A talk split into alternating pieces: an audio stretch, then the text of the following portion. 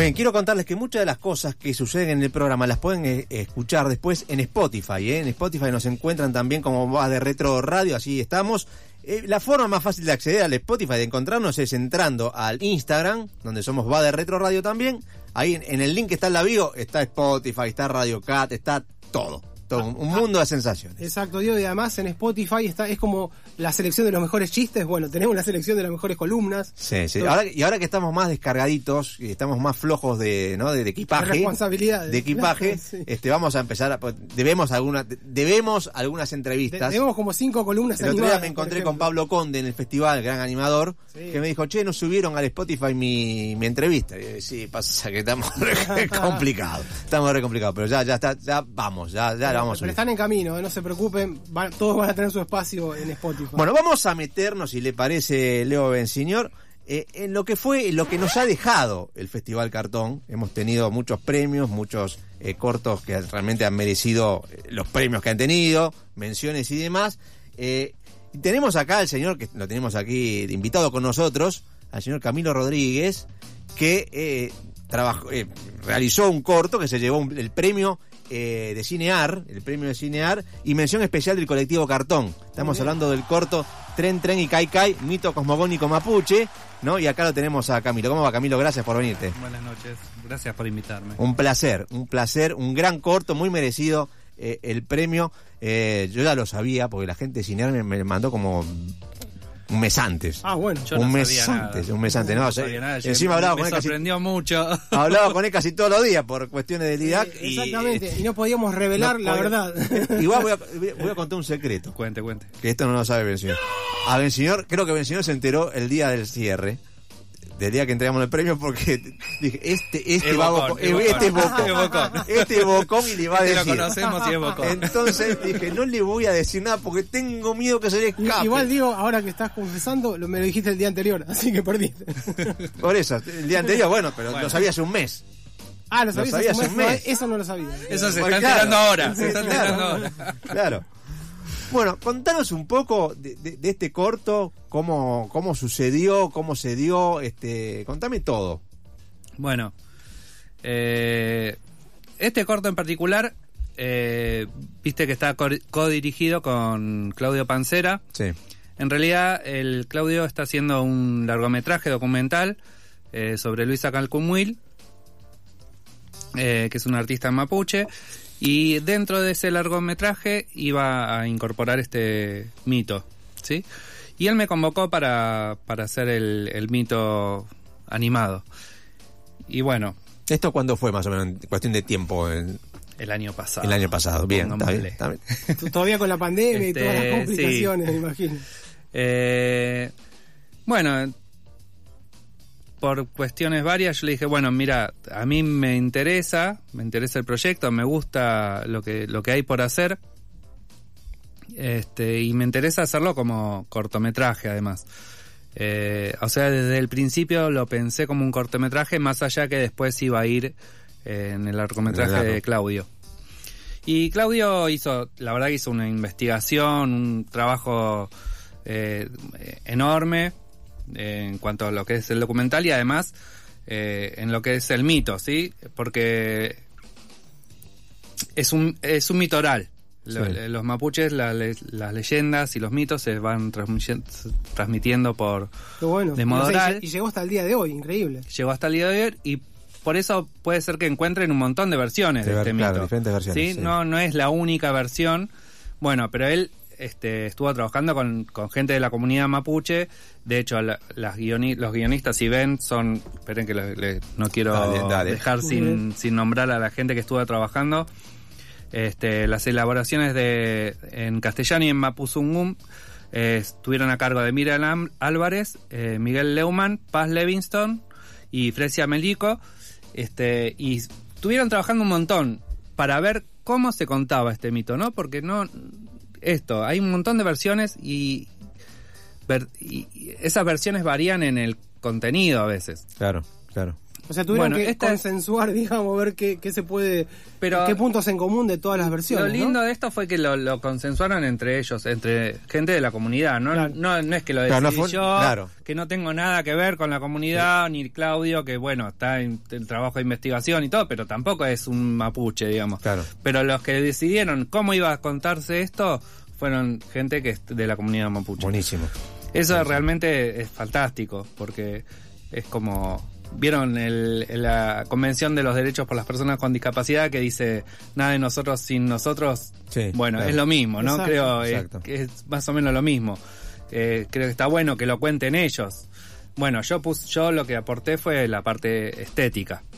Sí, a partir de ese texto y ese audio que me dio Claudio, eh, yo lo que fui eh, aportando fue un desarrollo estético. Bueno, hice una investigación y estuve viendo cómo podía contarlo, ¿no?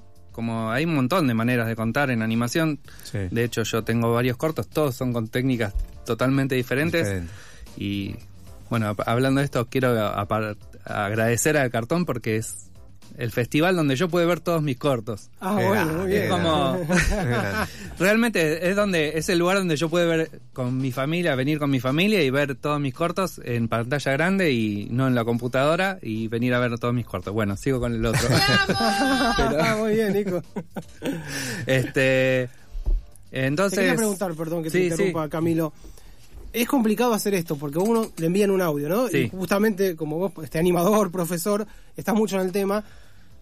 Ese audio tiene que funcionar para que la imagen no sea redundante, este, que entre los dos construyan algo. Sí. ¿Cómo fue ese desafío? Porque imagino que hubo un ida y vuelta o, o- o te dejaron, digamos, hacer a partir de ese No, audio. no, me dejaron bastante libertad. eh, hubo un ida y vuelta, pero. Y también hubo modificaciones en el texto. Como este. En paralelo que yo estaba trabajando el corto, se iba trabajando el texto. El texto. eh, hubo algunas modificaciones. Y hay cosas que se muestran en, el- en la imagen que termina, finalmente no estuvieron en el texto. Pero a mí me parece que es interesante eso, ¿no? Como que no sea redundante la imagen Claro, y el agregar texto. algo, ¿no? Con, con- con lo visual. Exacto.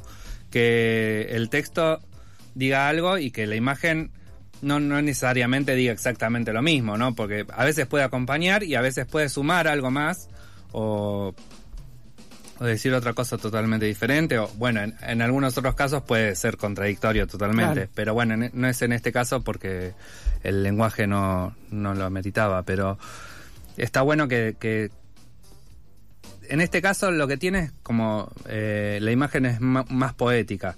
Sí, el relato está en el audio, todo la- lo que es el relato está en el audio y la imagen es como un acompañamiento más poético.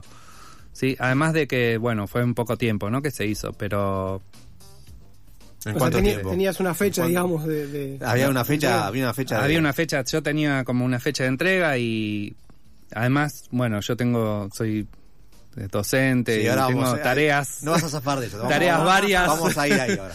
que, que, que realmente me ocupan mucho, mucho de mi tiempo y lo hice en las vacaciones, Claro. básicamente. O o sea, estuviste de manera este, maratónica. animando, maratónica. ¿no? Eh, yo les cuento que estuve en ese en e- este verano que pasó, hice el corto, hice Acá un te- libro, acá, acá estamos tengo con tres libros Estamos donde- viendo un libro y hice estos dos libros y le- el corto en las vacaciones.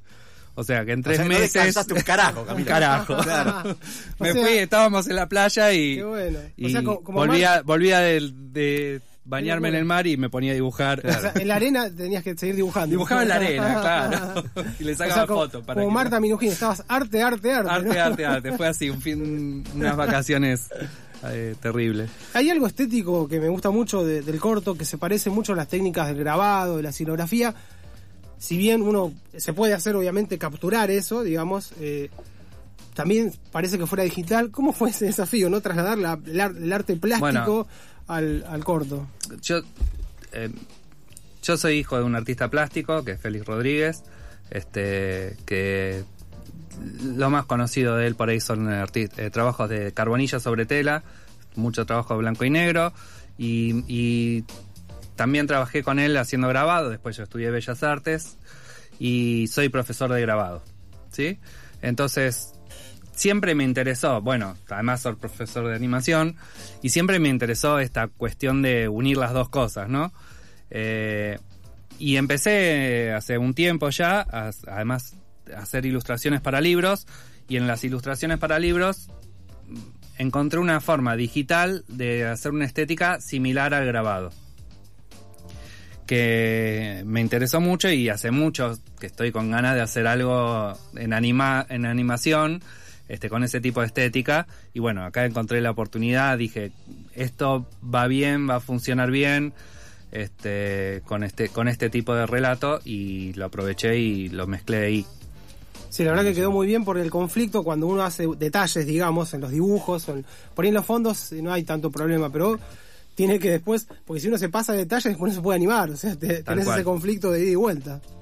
Sí, eh, lo que tienen este tipo de imágenes que son más artísticas, eh, más eh, plásticas y que por ahí tienen mucho ruido, digamos, en la imagen. El cartoon es como una imagen muy limpia, ¿no? Tenés Claro. la línea, tenés el relleno de color, tenés el fondo, está todo como muy, muy definido. Muy impecable. Claro, entonces ahí vos animás y todo se fluye, ¿no? En cambio, en este tipo de imagen que tenés un montón de ruido, por ejemplo, cuando vos en este trabajo yo simulaba como que estuviera eh, las los gubiazos de la Claro, madera, una ¿no? secuencia de grabados, digamos. Exacto. Entonces, ese ruido que, que, que genera, entre que además que tiene mucho contraste, porque no son. Digo, está el negro, que es el negro, es plano negro, el color es plano de color, el blanco es plano de color. Y tanto contraste no podés generar una animación tan fluida porque realmente te, te- Claro, te, claro. terminas eh, mareado. Claro. Entonces, eso mismo hace que vos tengas que animar en, en una cantidad de frames. Digamos, cuando uno anima, cada imagen, cada fotograma es un una 24 parte de un segundo, ¿no? Claro. Son cada fotograma son 24, cada imagen son sea, cada segundo hay 24 Exacto. fotogramas. No lo podía. muy bueno, ahí está. Eh, cada segundo son 24 fotogramas, o sea que son 24 dibujos. En este caso, no podés llegar a hacer es, tanta cantidad de Claro, muy dibujos. fluido, porque- era muy, mucho detalle. como No, no, para- para no, te marean. Es como. No, no entendés lo que está pasando. Claro. Entonces, por ahí son cuatro o seis fotogramas por cada dibujo. También, que eso también es lo que me permitió hacerlo, porque si no hubiera sido imposible hacerlo en tan poco tiempo. Claro, claro. Y decime, ¿qué tenés planificado para estas vacaciones? Otro corto. Claro. Sí. este, para estas vacaciones tengo tengo muchas ganas de hacer de transformar este corto en un libro Ah, bien. ilustrado. Bueno. Eh, todavía tengo que hablar con un montón de gente para ver si, si me lo permiten y, Y con tu familia. sí, mi familia pobre. Este y después tengo eh, estuve este año también hice una muestra participé de una muestra que se llamó eh, Avellaneda Azul Prusia Sí, muy buena, eh, que yo es estuve de- en esa. ah, que, Usted, que- está- usted va a todos lados. Es que me quedaba sí, cerca. está Yo lo admiro igual, ¿eh? Lo admiro. Me quedaba Lo digo dos con cuadras. admiración, pero evento que hay, evento que está bien. señor. siempre siempre está Sí, Lo que está pasa es que me está. queda a dos cuadras, digo, si no voy era Aparte, como... siempre va con la misma remera de cartón. Claro, Entonces lo veo en toda la foto. Lo, No puede dejar de con- reconocerlo, Claro, lo vi con toda la foto. Es verdad, es verdad. Eh, bueno, Avellaneda Azul Prusia fue una muestra que se hizo en el contexto de, del Día Internacional de la Cianotipia. La cianotipia es una técnica fotográfica, de las primeras técnicas fotográficas, en la que se sensibiliza una superficie, se expone a la luz del sol o a la luz UV, y donde da la luz se fija el color azul, y donde no da la luz se lava y se queda en blanco. Claro. Este, bueno, a mí me habían invitado a participar de esta muestra y yo dije, bueno, voy a hacer una animación con Claro. esto. ¿Qué puedo hacer? Además de, de hacer, este, porque yo venía trabajando con cianotipia, por eso me habían invitado. Este, entonces hicimos unos cuadros con mi mujer que está ahí espiando desde afuera, eh, que ella hace arte textil y eh, yo hice las partes de cianotipia, ella eso le- los intervino con textil y además con, con todos esos cianotipos que había armado, Sí. eh, hice una animación. Muy experimental. Eh, y mi proyecto en este verano es eh, avanzar un poco sobre eso y hacer un videoclip para una banda que se Uh, llama qué bueno. Electroshock. Bueno, pero esa técnica es maravillosa porque da unos niveles de, en esos valores, ¿no? De azul y demás, que mucha profundidad. O sea, uno puede hacer, no sé, este, el espacio exterior, el Claro. fondo del mar, lo que fantástico. quiera, digamos. Sí, y a mí me gusta mucho, bueno, soy grabador y me gusta mucho esta cosa de de lo sorpresivo, ¿no? Porque en lo digital uno hace y es- no hay mucha sorpresa, ¿no? En cambio, en estas técnicas que son más este, experimentales, en, en realidad tienen 200, 150 años, no sé cuánto Claro. tienen, ¿no? Pero este, más de 100 años. eh, pero hoy se conocen como técnicas experimentales, ¿vieron? es así, cosa, este, o alternativas. Eh, pero lo que tiene es que uno nunca sabe exactamente lo que va a salir. Es como, sabes que donde va a dar la luz se queda el azul, donde no da la luz no queda el azul, pero después no sabes cuánto le dio la luz o cuánto no le dio la luz o si Qué se bueno. te movió un poquito. O bueno, toda esa cosa de sorpresa es linda. A mí me... me- O sea, es un misterio como el revelado de fílmico de las cámaras fotográficas exacto, anteriores. Uno no sabía cómo iba a quedar, digamos. Ex- Exacto, tiene esa magia de que de que uno sacaba la foto y hasta que no las revelabas no, No sabías sabías qué a quedaba. pasar, sí. Exacto. Sí, sí. Entonces, eh, bueno, a mí me gusta eso. Este, Camilo, volviendo al corto, este, contame un poquito el recorrido que va a tener, o en otros festivales, el documental cuándo se va a poder este, ver, o si ya está terminado. este, Eh, el documental está mm, bastante avanzado. Claudio fue padre hace muy poco tiempo, cosa que, bueno, el- todo el que fue padre sabe que Sí. este, no duerme mucho esos días. no duerme mucho. Bueno, él se ocupa de su de su hija, así que este estará eh, un poquito demorado, pero Bien. ya está en, en proceso de terminarse. Eh, la verdad es que tuvo muy. Yo lo estuve difundiendo. Es un corto muy independiente. Como les decía, bueno, la, la realización no participó mucha gente. Digo, Claro. estuvo la gente que hizo todo el, el tema del guion. Estuvo Osvaldo Aguilar que trabajó todo el tema del sonido. Eh, bueno, Claudio que hizo toda la investigación y todo. Y eh, del resto no, no hay mucha más gente que haya Claro, participado, claro. ¿no? Entonces, toda la parte de difusión la estuve haciendo yo eh, y la estuve haciendo de, de- en los festivales que no tienen costo, digamos. Bueno, por lo pronto, no sé cuándo, quizás el año que viene, en algún momento se va a ver en Cinear. En Cinear, eso es En Cinear, fantástico. porque ganó el premio genial. Cinear. Sí, Sí, sí. sí, sí. Eh, ¿Cómo te llevas con eso, no? Estar en Cinear es un logro, digamos. Sí, sí, está buenísimo. La verdad que estuve muy sorprendido por el por el premio y, y muy contento. Este, Porque está Cinear tiene contenido de animación, pero es escaso. Pero el tema es que, que este tipo de cortos, donde hay esta estética, era menos frecuente. Isabel Macías tuvo un corto con la técnica de telas y demás, pero hay Sí, menos. pero son esto. cortos que Claro. no tienen mucha difusión. Ah, bueno, esto eh, lo que me decías de la difusión del corto estuvo ahora está ya entró en más o menos 20 20 festivales, Festivales. Bueno. alrededor del mundo. Eh, o sea que está bastante bien, Bien. bastante bien aceptado. Pero sí, es un corto que no es tradicional, no es común, no es fácil porque no es ni específicamente ni para chicos ni específicamente para grandes. Este que cuenta una historia que a algunos les gusta, a otros no, Claro. que tiene que ver con la relación de los humanos con la naturaleza también, ¿no? Como hay un montón de cosas que están buenas y la idea es seguir mandando a los festivales. Bueno, lo de Cinear está genial. Eh, para mí eh, está bueno que se muestre. Digo, esta, la, la, la opción que Es nos dan sí. los festivales es Sí, esta, es, mostrar la visibilidad algo. que se pueda ver. O sea, son, son productos que después no, no ves en otro lado. Tal cual. El día de mañana quizás lo encontrás en YouTube, pero eh, así verlo en una pantalla grande. Claro, no es lo mismo. Pero mismo, No, yo, yo hace dos meses, que cuando empecé la difusión, lo subí a YouTube, lo veían 20 personas. Por eso, Digo, claro, sí, sí, sí, no sí, es sí. lo mismo a que tenga visibilidad en Cinear o que Mm. se difunda en, en Turquía, ahora está en un festival en Turquía, en bueno. México, en Brasil, en Grecia, en Finlandia. Digo, está bueno que se vean cosas diferentes en otros lados y estas historias, no solo por, por ser un corto mío, sino que... Sí, que son las propias estas- nuestras, digamos, ese es el asunto. que- Exacto. Que, recuerden que hace, no sé, 10, 15 años no es que no había nada, pero casi que, que no se podían presentar proyectos así fuera, digamos, de algún realizador que lo hiciera por su cuenta. Ahora hay este interés general, digamos, Sí, sí. en conocer. y está bueno que se que, que circulen. La, la, la verdad que uno hace una película o un libro una, una obra artística y lo bueno es que circule esa obra, ¿no? Y los festivales lo que nos dan es esa posibilidad. Bueno, después en este caso tuve el, el grandísimo honor de haber ganado este, este premio que nos da más difusión todavía. Pero la idea es que circule.